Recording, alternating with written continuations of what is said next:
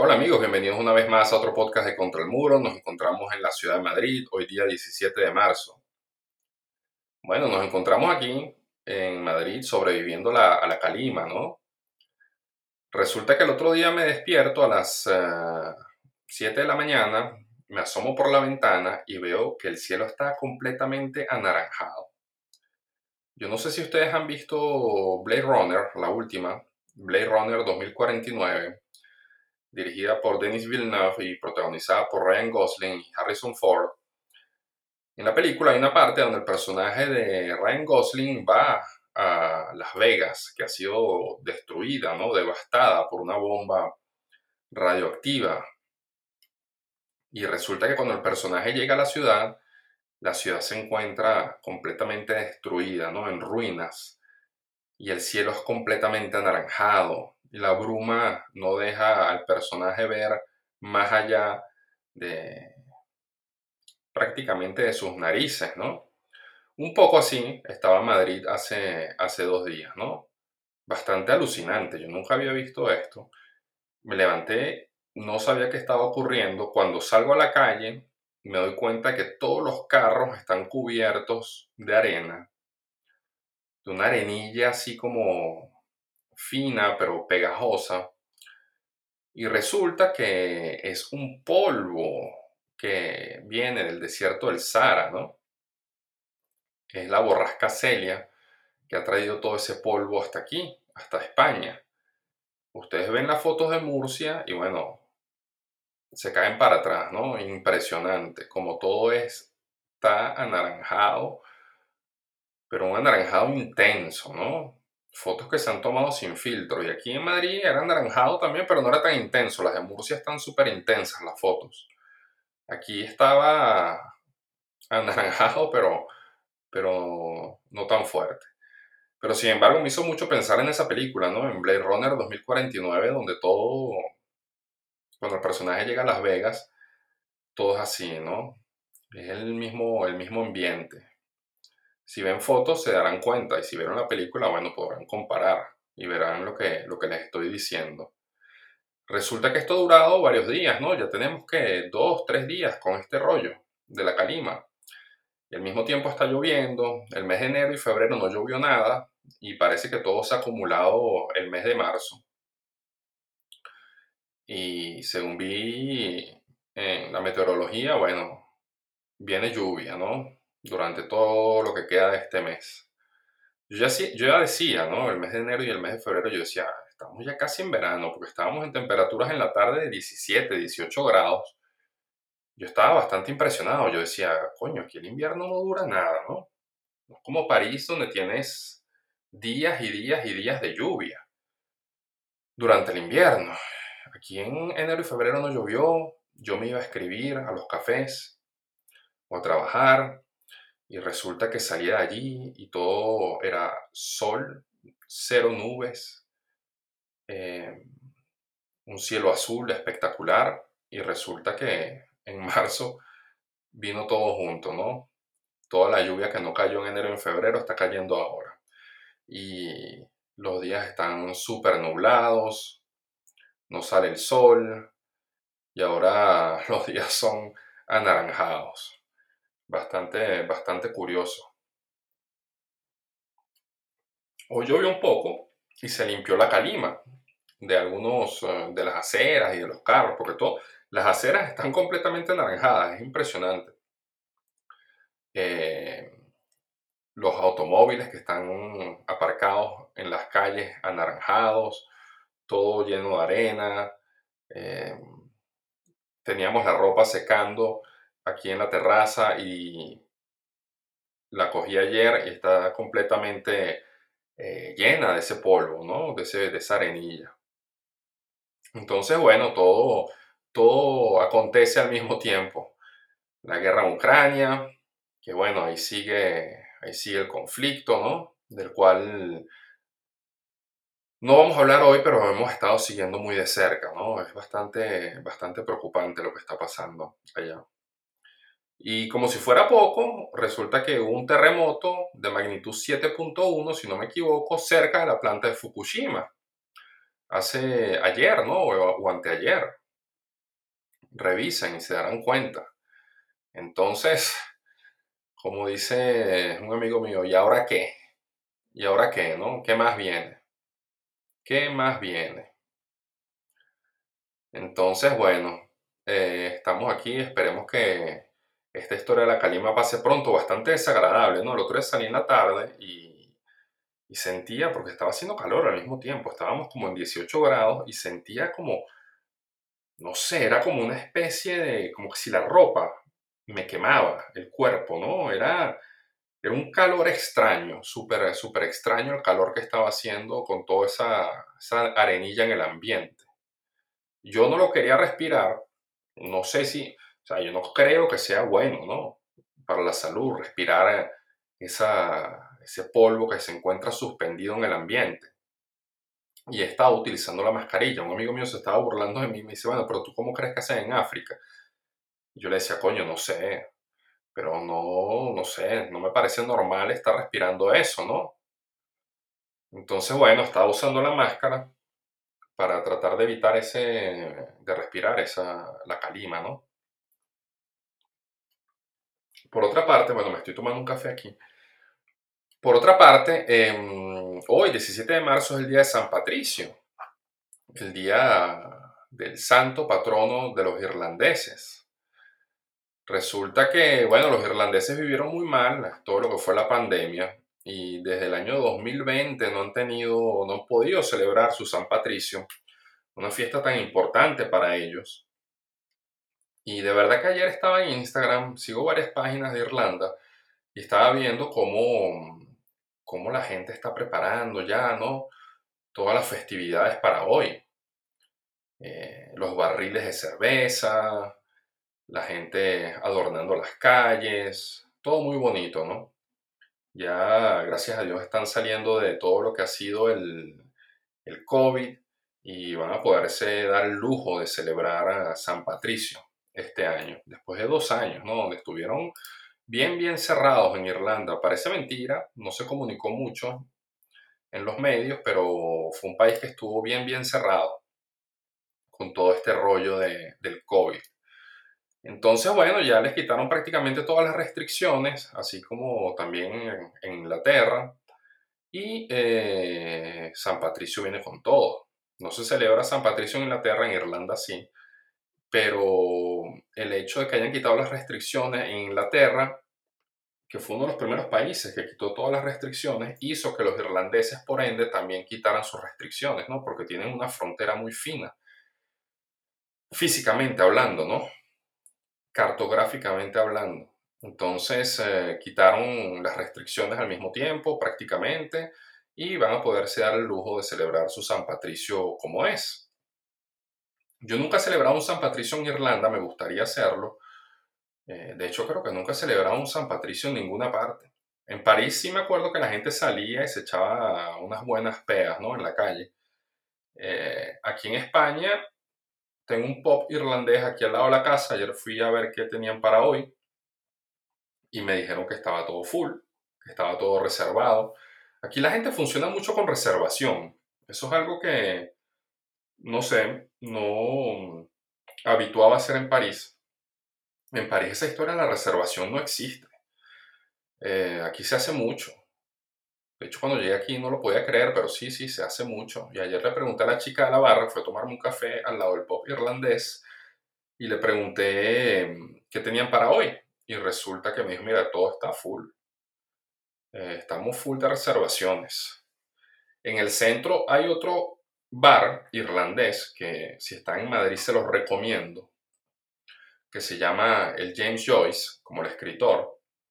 Y fui el otro día eh, con mi esposa y mi hijo, los dos irlandeses, fuimos y comimos allá.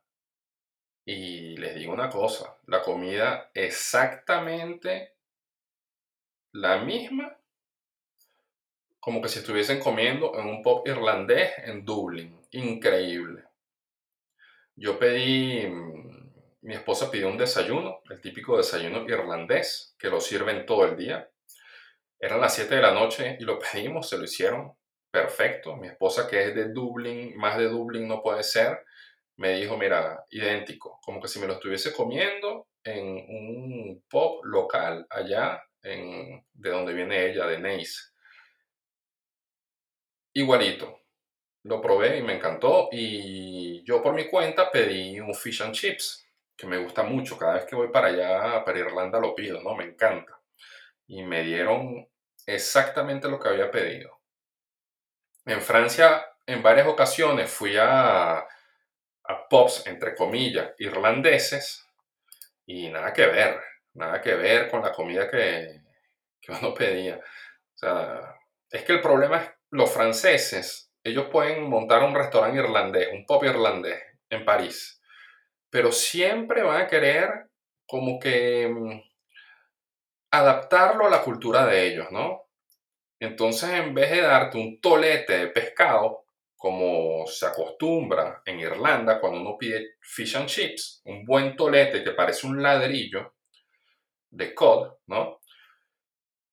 Te dan un pescadito así chiquitico como suelen comer ellos, ¿no? Comen como unos pájaros. Entonces te dan un pescadito chiquitico, empanizado, con unas papas fritas eh, como las hacen ellos, ¿no? Mesón, como dicen ellos, ¿no? De la casa pero que no tienen nada que ver con un fish and chips irlandés, ¿no? Es pura mentira. Y el problema que hay allá, a mi parecer, en París, es que la gente, o la gente que tiene restaurantes internacionales, trata de adaptar la cultura culinaria de esos países a la cultura culinaria francesa. Entonces no hay una verdadera apertura ¿no? a, la, cultura culinaria de otros países, sino que esa cultura culinaria se encuentra subordinada a la francesa, porque evidentemente ellos quieren guardar su, proteger su, su el nombre ¿no? que tienen como el reconocimiento que tienen como maestros de la cocina. Entonces es bastante molesto, ¿no? Porque uno dice, bueno, coño, o sea, me quiero comer en verdad un fish and chips como que si estuviera en el pueblo de Tramor, allá en Irlanda, a las orillas del mar, en un mes de agosto. Y eso, olvídate, eso no, nunca lo tendrás en París. Pero en este restaurante, en este pub irlandés, el James Joyce, que está cerca de la Plaza de Cibeles en Madrid, señores, se los digo de verdad. Se los digo de verdad como que si estuviesen en Irlanda. Impresionante. El desayuno buenísimo, también, te lo sirven a cualquier hora del día, como debe ser. Y le dije a mi esposa, tenemos que volver y, probar los distintos platos ¿no? que tienen aquí. Porque vimos la carta y mi esposa me dijo, aquí todo, todo lo que está en la carta es irlandés. Así que todo debe estar súper bueno. Y aquí en España he descubierto eso, ¿no? Uno va a un restaurante mexicano y, es mexicano, mexicano. Vas a un restaurante colombiano y es colombiano, colombiano. Venezolano, lo mismo. No están tratando de adaptar la cultura culinaria de esos países a la cultura española, no. O sea, si usted va a un restaurante mexicano, es mexicano. Italiano, es italiano. Eso me gusta mucho aquí. Me gusta mucho, mucho. No esa estupidez allá en Francia donde la gente es demasiado proteccionista, ¿no? Con su cultura. me parece que a estas alturas del partido es absurdo, ¿no? Eso es como una vez, creo que esta historia ya la conté en el podcast hace unos episodios atrás, estábamos, a mí me encantan los chicken and waffles, ¿no? Ese, ese plato típico de Nueva York, si no me equivoco. Y fue un plato que surgió, eran los músicos de jazz, de hecho, que después de tocar eh, a altas horas de la noche, terminaban de tocar a las 3, 4 de la mañana, iban a los diners y pedían pollo frito con waffles, porque no se sabía, ellos no sabían si estaban cenando o desayunando, ¿no?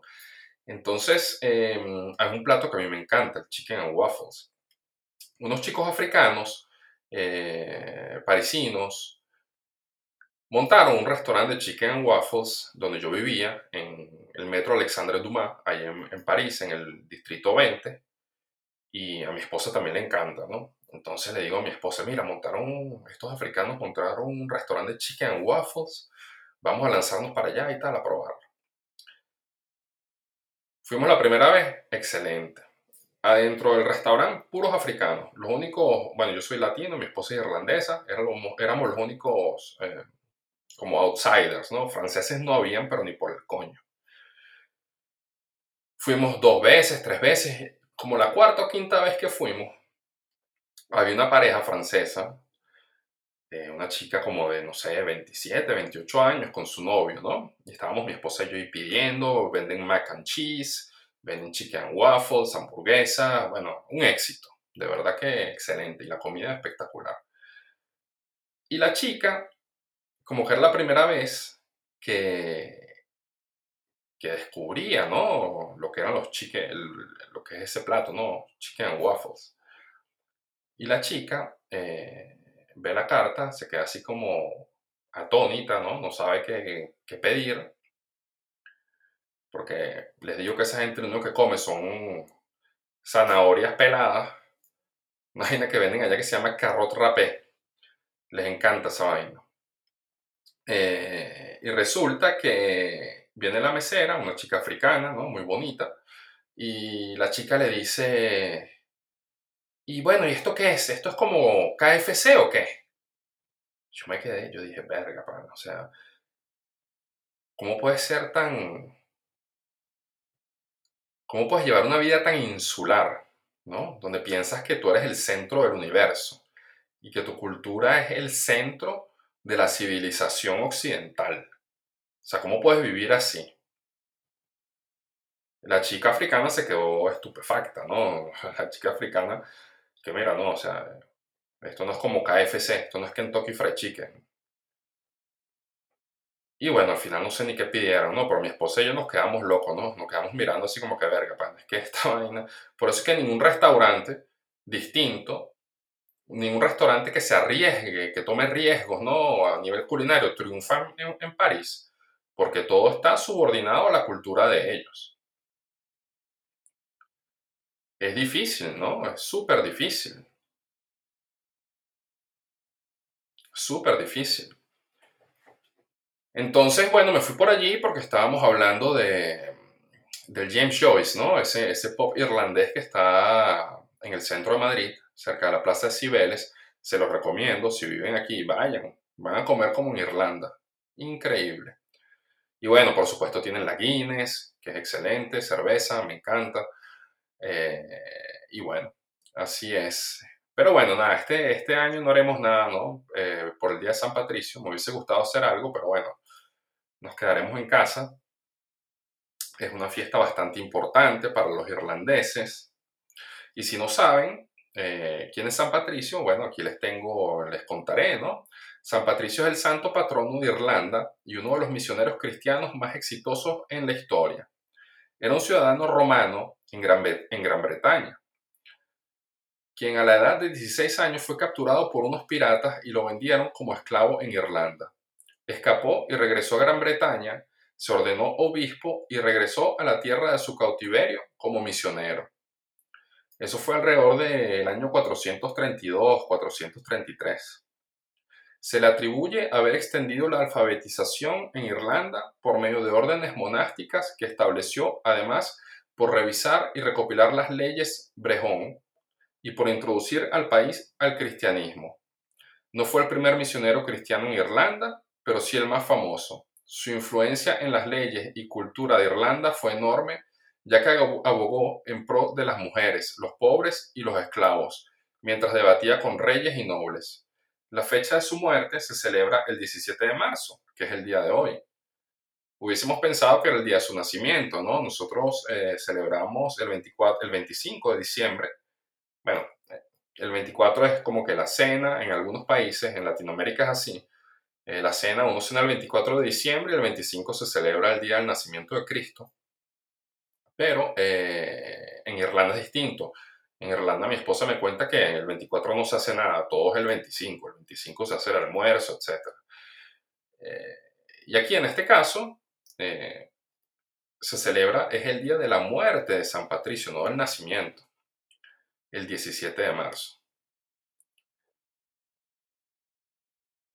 Pero el nacimiento aquí dice, ¿no? Aquí estaba leyendo, es una página bastante interesante que se llama worldhistory.org y tiene una información bastante, bastante interesante en distintos tópicos, ¿no?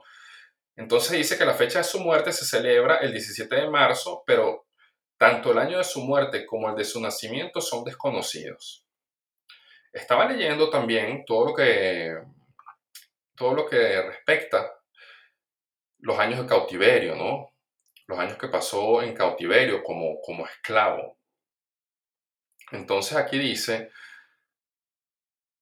no se sabe nada de los primeros años de San Patricio, salvo lo que menciona en su confesión. Escribe que nació en Benavén, en Tabernalle, pero su ubicación nunca ha podido identificarse. Especialistas sugieren que podría estar en Dumbarton o en Ravenglass, en Gran Bretaña o en una región de Bretaña, Escocia o Gales. Su padre era un juez llamado Calporn y de acuerdo a la leyenda su madre era Conchesa, sobrina del famoso San Martín de Tours. A la edad de 16 años lo capturaron unos piratas y lo vendieron como esclavo en Irlanda. Algunos escritores, como Probus, relatan que San Patricio fue capturado junto con dos mujeres, Darerca y Lupida, que eran sus hermanas pero Patricio no hace ninguna referencia de ellas y Probus duda si eran hermanas de sangre y si existieron. Probus dice que eran hermanas de fe. En Irlanda, a Patricio lo vendieron a un cacique local llamado Miliuk, quien lo mandó a ocuparse el rebaño en el cercano valle de Braid. Sirvió a Miluk por seis años, con frecuencia arreando el rebaño, casi desnudo y en todo tipo de climas. El escritor Thomas Cahill describe su condición.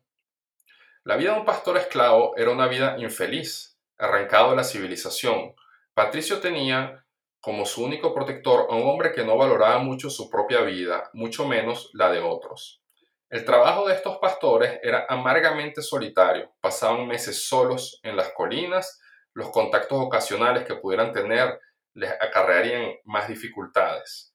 Con muchos otros como muchos otros, en circunstancias intolerables, empezó a rezar.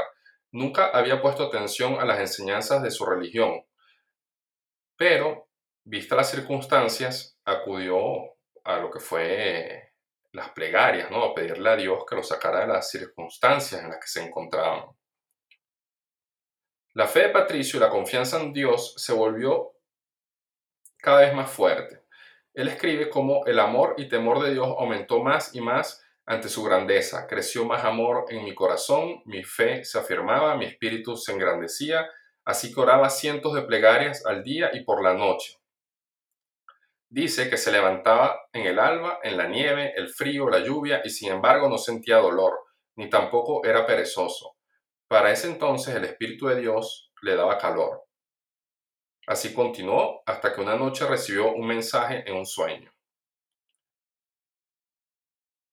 bastante interesante. De hecho, lo que más me interesa es la parte de cómo él se, él se fuga, ¿no? De hecho, se fuga eh, del cautiverio en el que se encontraba y logra escapar a Gran Bretaña.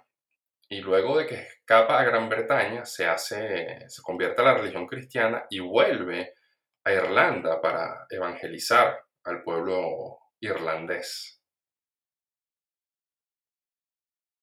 Patricio encontraría comunidades cristianas a lo largo de Irlanda. Lo más importante fue la iglesia de Armagh, que se convertiría en la capital eclesiástica de las iglesias de Irlanda y en donde Patricio recopiló las leyes de Brehon. Escribiría su confesión y se retiraría en ese mismo lugar. La iglesia celta que él fundó, como el del misionero Columba de Iona en Escocia, después de él, difieren en varias maneras de la iglesia de Roma. Esto es bastante interesante. Lo más significativo es la incorporación de las mujeres dentro de la jerarquía de la iglesia, el día de Pascua, la ordenación de monjes y la ceremonia. Los especialistas están divididos en cómo estas diferencias en realidad eran trascendentales y la mayoría de las actualidades y la, y la mayoría en la actualidad rechazan la afirmación de que la visión de la iglesia celta era muy diferente a la visión de la católica romana. Sin embargo, en el tiempo que pasó en Irlanda, San Patricio cambió la vida y el futuro de la gente con la que alguna vez había caminado como esclavo. Cualquier éxito que los anteriores misioneros como Palladio, Alveo, Declan, Ibar y Kiaran hayan logrado, ninguno avanzó tanto en pro de la alfabetización, espiritualidad y la dignidad de los individuos como Patricio lo hizo. Esa parte es bastante interesante, ¿no? Que ninguno de ellos, de esos misioneros, avanzó tanto en lo que fue la alfabetización, la espiritualidad y la dignidad de los individuos como Patricio lo hizo en Irlanda. El historiador Murray Pittock cita el punto de vista del erudito de los siglos XIX y XX de que los irlandeses eran descendientes de una civilización pagana de guerreros, quienes cuando se convirtieron al cristianismo transformaron Irlanda en una isla única de santidad y conocimiento, la cual redefinió la sociedad celta y céltica. Los monasterios de San Patricio, que San Patricio fundó, o que alentó se convirtieron en centros de alfabetización, conocimiento y en universidades extensas dedicadas a la instrucción. Con el tiempo sirvieron para recopilar y conservar los registros escritos de la civilización occidental después de la caída de Roma. El imperio romano nunca invadió Irlanda, así que relativamente a Irlanda no le afectó su caída. En los monasterios cristianos de Irlanda las grandes obras escritas del pasado se copiaron y se conservaron para las generaciones futuras. Por medio de su visión y misión, San Patricio cambió no solamente Irlanda, sino al mundo entero. Bueno, bastante interesante, ¿no? Lo que fue la historia de, de este hombre, la vida de este hombre, que después de haber estado viviendo como esclavo en cautiverio, regresa a su tierra natal y decide volver a ese lugar en donde sufrió tanto para evangelizar ¿no? al pueblo irlandés. Hay dos cosas bastante curiosas. Uno, cuando le hablan de esclavitud, de esclavos, uno siempre piensa en, en personas que vienen de África, ¿no? Porque tenemos esa visión en Occidente de que, bueno, los esclavos que fueron llevados a, a América, ¿no? A trabajar en los campos del sur, en las plantaciones de algodón, por ejemplo uno nunca piensa en que hubo esclavos blancos. Y hubo muchísimos, ¿no? Hay todo un tema, ¿no? Que, desarrollar allí. Además de eso, bueno, Pat, Patrick, que es Patricio, es un nombre súper popular en, en, Irlanda. Casi todos los irlandeses lo llevan. Los irlandeses de la generación de antes, ¿no? Los boomers, los baby boomers. Casi todos se llaman Patrick. Eh, dicen Pat. Em, son dos datos bastante curiosos. Así que bueno, ya lo saben, ¿no? Si van a celebrar hoy San Patricio, que casi todo el mundo lo celebra, y hoy en día con, bueno, lo que es la globalización de las fiestas, ¿no? Es impresionante. Antes no se celebraba, antes Halloween, bueno, de hecho, otro dato curioso, Halloween es una fiesta que viene de Irlanda también. Muchas personas creen que Halloween viene de, de los Estados Unidos, ¿no? Halloween es una fiesta que tuvo su origen en Irlanda. A lo mejor haremos otro episodio donde hablaremos de esto. Y eh, después se exportó ¿no? a, los Estados Unidos con los inmigrantes que salieron de Irlanda, que salían en barcos, ¿no? que le llamaban ataúdes, porque eh, muy poca gente llegaba con vida después de haber atravesado el Atlántico, ¿no? sobre todo durante la época de la hambruna que hubo en ese país. Y se implantó Halloween en Estados Unidos, ¿no? Cuando llegaron todos esos inmigrantes irlandeses a la costa este. Entonces resulta que sí, es una fiesta también irlandesa, así como San Patricio.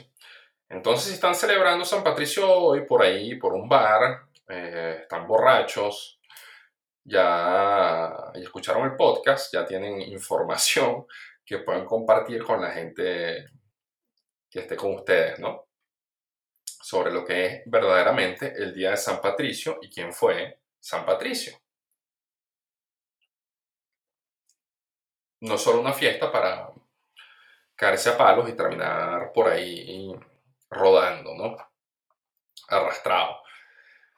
Entonces, bueno, esa, esa información se las quería traer hoy, ¿no? De hecho, lo tenía pensado ya desde hacía algunos días. Dije, coño, el 17 de San Patricio, vamos a hablar un poco de quién fue San Patricio, ¿no? Bastante importante el día de hoy.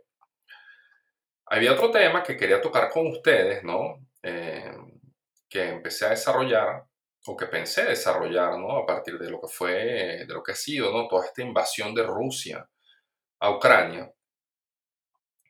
Y es un tema sobre los escritores, los hombres de letras ucranianos, que muchas veces pensamos que son rusos y no son rusos, son ucranianos, ¿no? Pueden ser escritores que escriben en ruso, pero son escritores que nacieron en Ucrania. Y se debería hacer un estudio, ¿no? O podremos hacerlo nosotros mismos, de saber qué es lo que hace realmente a un escritor ruso y qué es lo que hace realmente a un escritor ucraniano. ¿Cuál es la diferencia entre, entre los dos? Investigando un poco me di cuenta de que hay varios escritores, ¿no? De lengua rusa, pero que realmente son ucranianos. El primero de ellos es eh, Nikolai Gogol. Eh, no sé si lo recuerdan o si lo han leído. Fue un escritor muy, muy reconocido. De hecho, Dostoyevsky y Tolstoy decían que era el padre de la narrativa rusa. Gogol, de hecho, nació en Soroshinsky, en la región ucraniana de Poltava, en 1809. Esa novela, Almas Muertas, es una novela que tuvo mucho reconocimiento y que fue, bueno, eh, originó bastante escándalo en aquella época. La novela está ambientada en 1830, pero fue publicada en 1842 y fue una novela que narra la historia de un personaje, un personaje bastante particular llamado Pavel Chichikov, que llega a una ciudad de provincia, un individuo que llega, como decimos nosotros en Venezuela, con una mano adelante y una atrás, pero tratando de darse importancia delante de todos los funcionarios de, de esta ciudad de provincia a la que llega. Y el individuo tiene un plan muy, muy particular, ¿no? Y su plan consiste en comprar almas muertas. ¿Qué es lo que yo quiero decir con comprar almas muertas? En aquella época, eh, los terratenientes tenían siervos, ¿no? Estos siervos, eh, esto era durante el imperio ruso y los terratenientes tenían estas personas en sus tierras trabajando y eran comprados, vendidos, a veces los hipotecaban, eran tratados como un bien, ¿no? Esto fue antes de que se emanciparan en 1801. Resulta que los terratenientes pagaban impuestos por estos siervos. Pagaban, es decir, si tú tenías cinco siervos eh, trabajando en tus tierras, tú pagabas un monto determinado. Si tenías cuatro, pagabas otro monto. Entonces, todo dependía, tus impuestos dependían de la cantidad de siervos que tú tuvieras trabajando en tus tierras. Resulta que para que el, el Estado pudiera saber cuántos siervos tenía cada terrateniente, se realizaban censos. El problema es que los censos no se realizaban de manera continua y muchas veces estos terratenientes tenían que pagar por siervos que habían muerto. Es decir, estaban registrados que este terrateniente tenía 10 siervos, por ejemplo, y se habían muerto dos, pero que no habían sido declarados, entonces este individuo tenía que pagar los impuestos de acuerdo a los 10 siervos que estaban registrados, porque no había tenido tiempo o la persona que se encargaba de hacer el censo no había pasado por sus tierras para eh, estar al tanto de que habían dos siervos que habían muerto. Entonces este individuo, Pavel Chichikov, eh, va de hacienda en hacienda, de terrateniente en terrateniente, ofreciendo comprar estas almas, ¿no? Estas almas que han muerto. Que él las va a registrar a su nombre y que él tiene un uso que darle a, estas almas, mientras que ellos pueden librarse de la molestia de, de tener que que pagar impuestos por ellas, ¿no? Si ya murieron, ¿para qué vas a pagar impuestos? Yo puedo, o sea, ayudarte a deshacerte de, de, esas almas muertas por las que te estás pagando dinero, ¿no? Entonces Chichikov logra eh, comprar, creo que son alrededor de 400 almas, si no me equivoco. Y llega a la ciudad para declararlas y bueno, y es recibido con grandes honores, ¿no? Como un hombre de muchísima importancia, porque ha comprado todas estas almas. Sí, ahora recuerdo, fueron 400 almas las que logró comprar, ¿no? Entonces llega a, la, ciudad para hacer la transacción y es tratado como un príncipe, ¿no? Que posee almas, evidentemente. Las personas que, los funcionarios, ¿no? Que están haciendo los trámites piensan que son almas vivas y que el individuo posee muchísimos siervos, pero no, son almas muertas, ¿no? Son almas que no existen, ¿no? Un poco así como lo que hicieron los venezolanos con los cupos Cadivi, ¿no? Más o menos en aquella época donde mucha gente se enriqueció con esos cupos. Y conocemos a varios. Entonces, eh, resulta que Chichikov llega a la ciudad ¿no? y, es recibido con, grandes honores, como les decía. En la novela, eh, Gogol muestra a cada personaje caricaturizado grotescamente, ¿no? No son estereotipos planos los que él, los que él trata en su novela, sino que a través de esa caricatura, bueno, me enredé pues, a través de la caricatura de esos personajes, eh, él muestra la codicia, la corrupción, la paranoia de todos estos individuos, ¿no? Son personajes que son psicológicamente muy complejos. Resulta que mm, por ejemplo, para reflejar el carácter de, uno de los dueños, él utiliza los objetos que se encuentran en cada pieza de, la habitación de, este personaje, ¿no? Y que esas piezas, esos objetos ayudan a describir eh, la complejidad del personaje que se está tratando. Resulta que la gente de la ciudad piensa, ¿no? Que Chichikov es un hombre que tiene muchísimo poder porque posee 400 siervos. Y su misión macabra no es más que buscar, ¿no? Eh, a través de los derechos de propiedad legal de estos siervos, utilizarlo, ¿no? Para, para inflar su riqueza y su poder. Y una vez que adquiere suficientes almas, el gobierno central según la cantidad de siervos que poseía, que eran 400, le daba tierras con los que podía retirarse a una granja y lograr obtener un préstamo enorme ¿no? del gobierno, consiguiendo la adquisición de la riqueza que él quería. En esto consiste la trama de, de las almas muertas, ¿no? O sea, el tipo es básicamente un estafador.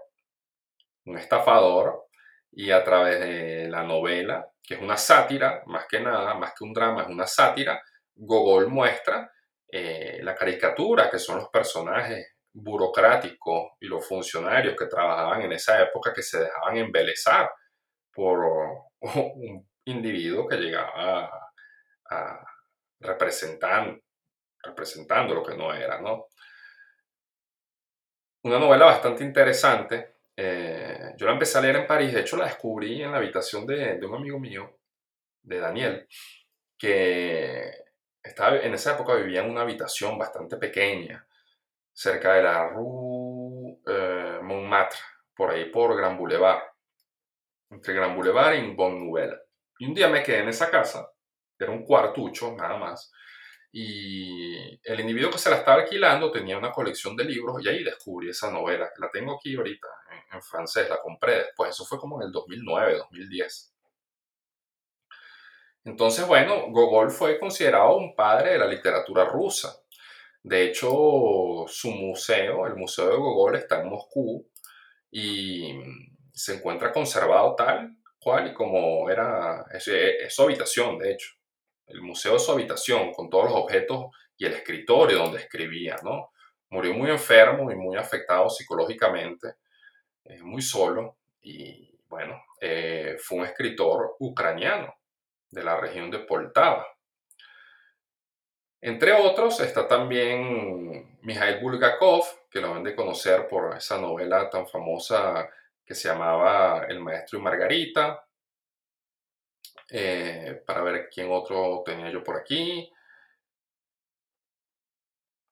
Estaba Babel, Isaac Babel, de familia judía, que nació en el puerto de Odessa en 1894, el autor de obras maestras de la época revolucionaria como Caballería Roja y Cuentos de Odessa, formó parte del Ejército Rojo, es decir, del ejército ruso, en la campaña militar de 1920 contra Polonia y fue fusilado por orden de Stalin en las purgas de 1940. Bulgakov el incomparable autor de Maestro, El Maestro y Margarita y La Guardia Blanca nació en Kiev en 1891, cuando veía caer las bombas sobre su ciudad.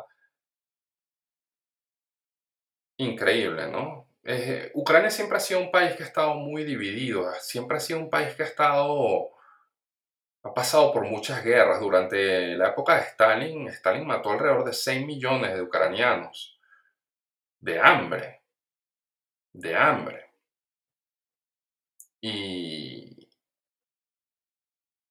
esa gente pasó tanta hambre que vi escuchando el otro día una entrevista que le hizo Joe Rogan a Jordan Peterson. Jordan Peterson es un escolar que sabe muchísimo y que ha estudiado mucho lo que fueron los mecanismos de represión de la Unión Soviética. Jordan Peterson contaba que en aquella época en Ucrania se colocaban afiches recordándole a la gente que no era correcto comerse a sus propios hijos. Ese era el nivel de hambruna que Stalin le hizo pasar al pueblo ucraniano. Stalin consideraba de que los ucranianos tenían que darle todo lo que ellos cosechaban y cuando los ucranianos dijeron que no, simple y llanamente colocó vetos eh, dentro de la población que no les permitía viajar de una ciudad a otra, eh, poco a poco lo fue asfixiando económicamente y lo fue matando de hambre. Una historia bastante compleja la del pueblo ucraniano. Han pasado muchísimo trabajo, muchísimo trabajo. Y bueno, y ahora esto que están viviendo en este momento, ¿no? Que es muy triste. Otro escritor ucraniano, de origen ucraniano, que me quedó impresionado mientras estaba haciendo la investigación, es el novelista inglés Joseph Conrad, el que escribió ¿Cómo es que se llama este libro? ¿vale? Eh, es un libro que sirvió como base para mm, la película Apocalipsis Now. The Heart of Darkness se llama, se llama el libro. Fue un libro eh, que sirvió como base para mm, la película Apocalipsis Now, eh, que está ambientada en la guerra de Vietnam. Pero en realidad este libro, que fue escrito em, en el año, creo que fue 1899, sí, 1899, Heart of Darkness, este libro narra la historia de lo que fue eh, la colonización belga en el Congo, bajo, bueno, la financiación de el rey belga eh, Leopoldo II una historia espantosa, ¿no? De cómo esclavizaron a esta gente y cómo hicieron, ¿no? Colonizaron toda esta región del Congo. De hecho, eh, es lo que se llamaba el Congo belga. Y hoy en día en Bruselas existe la región de Matongué, el barrio de Matongué, que es donde viven muchos, muchos congoleses, ¿no? Entonces, Joseph Conrad, yo no sabía, pero haciendo la investigación me enteré, nació en Verdichiv, en que en aquella época era parte del imperio ruso, pero que es Ucrania. Realmente hoy sería Ucrania. Otro, otro autor eh, ucraniano, eh, pero que después se naturalizó inglés, ¿no? Y bueno, autor súper reconocido, ¿no? Eh, nació en Verdyshev en 1857 y por esa época la región formaba parte de territorios polacos ocupados por el gobierno de los zares. En 1878, para escapar al reclutamiento militar ruso, viajó a Inglaterra, se hizo marinero y adoptó la ciudadanía inglesa. Otro autor ucraniano es Joseph Roth, autor de la Marcha de Redetsky, quien nació en Brody en la región de Galicia en 1894. Y una muy conocida, que fue Premio Nobel de Literatura recientemente, creo que fue en el 2011, si no me equivoco, fue Svetlana Alexievich, Premio Nobel de Literatura, ah no, 2015. En el 2015, quien también nació en Ucrania en, 1800, en 1948. ¿Quién fue el del 2011? El del 2011 creo que fue Vargas Llosa, si no me equivoco. Creo que fue Vargas Llosa. La última sorpresa dentro de esta investigación fue León Trotsky, gran escritor y dirigente político que nació en Yanovka, Ucrania, en 1879 y fue el creador del Ejército Rojo durante la Revolución de 1917. La paradoja es que ese mismo ejército invadió a Ucrania para tratar de restaurar el antiguo imperio soviético. Aquí tienen otro ejemplo de cómo Ucrania ha sufrido, ¿no? No solo todo lo que fue mm, Stalin, ¿no? Como Stalin trató de matarlos de hambre, sino también fue invadido por el ejército rojo para restaurar el antiguo imperio soviético durante la revolución de 1917. De verdad que el pueblo ucraniano ha estado bastante subyugado, ¿no? Por todo lo que ha sido, sea el imperio ruso o la federación rusa que existe hoy en día. Entonces, bueno, nada, con esto Quería terminar el podcast, quería hablarles de estos escritores de lengua rusa, eh, pero que nacieron en Ucrania y que han sido escritores muy, muy, muy importantes, ¿no? Eh, para resumir, Nicolás Gogol, que se los recomiendo, si pueden busquen esa novela, Almas Muertas, está traducida al español. Está Isaac Babel, Bulgakov, con El Maestro y Margarita, que es una de las más famosas. Está también Joseph Conrad. Y está también León Trotsky, que fue, bueno, asesinado en la Ciudad de México. Creo que le dieron un martillazo en la cabeza, si no me equivoco. Eh, los rusos lo siguieron hasta allá, Stalin lo siguió hasta allá para asesinarlo. Fue muy amigo de Frida Kahlo y de, Diego Rivera, Trotsky. Entonces, bueno amigos, nada, con esto los dejo hasta aquí. Eh, hoy día jueves, 17 de marzo, día de San Patricio. Espero que estén bien, salgan a la calle si pueden. Ya esto que les decía, la globalización de las fiestas eh, es una realidad. Ahora se celebra cualquier tipo de fiestas en cualquier parte del mundo. Y bueno, si tienen la oportunidad, salgan. Si están en Estados Unidos, el Día de San Patricio es gigante, súper importante allá. La gente sale muchísimo el día de hoy. Y bueno, celebren, celebren el Día de San Patricio, pásenla bien. Les recordamos que estamos en Substack, estamos también en Anchor y en Spotify. Síganos y si les gusta el podcast, compártanlo con la gente que tengan a su alrededor. Y bueno, eh, les mando un beso, un abrazo, cuídense y hasta la próxima edición. Adiós.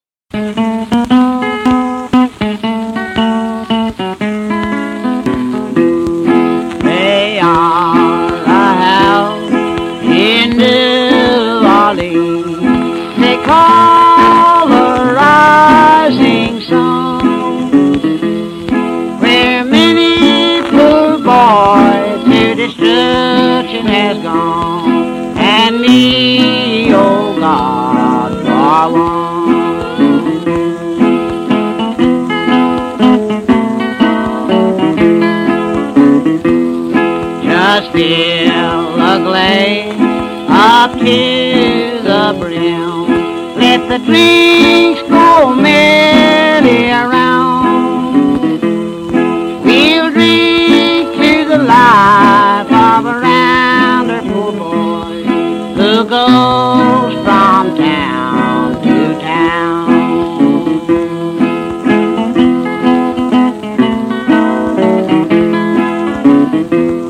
all in this world Cause around her one is a sun.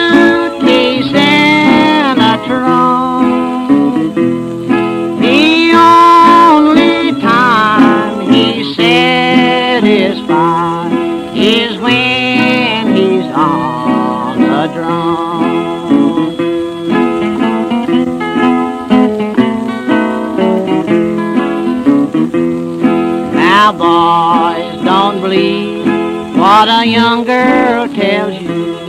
Let her